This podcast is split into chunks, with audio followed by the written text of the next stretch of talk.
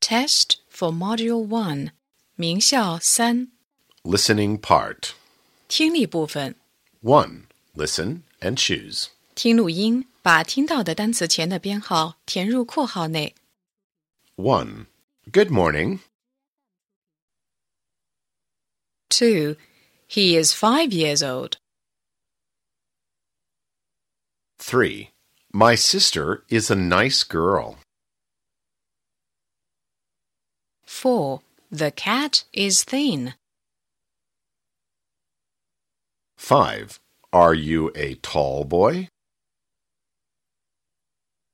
6. Peter is small. 7. Good night, Mom. 8. Is that a pig? 9. 1, 2, 3. 3 pencils. 10. Is she fat? No, she's thin. 2. Listen and number. 听录音，根据听到的顺序给图片或单词编号。 1. Dog. 2. Apple.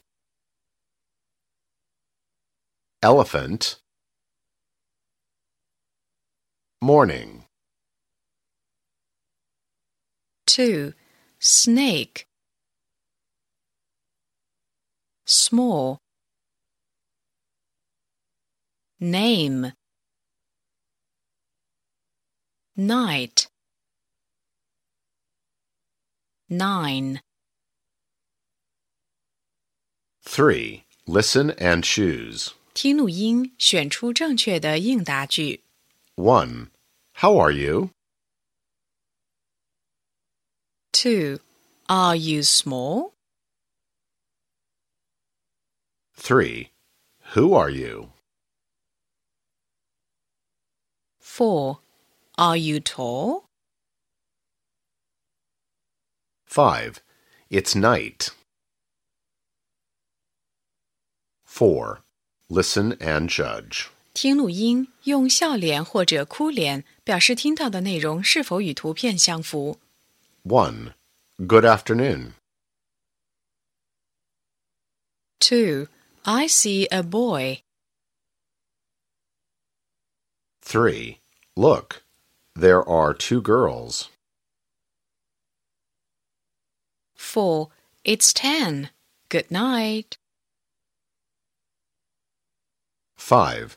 How many apples? Nine. 5.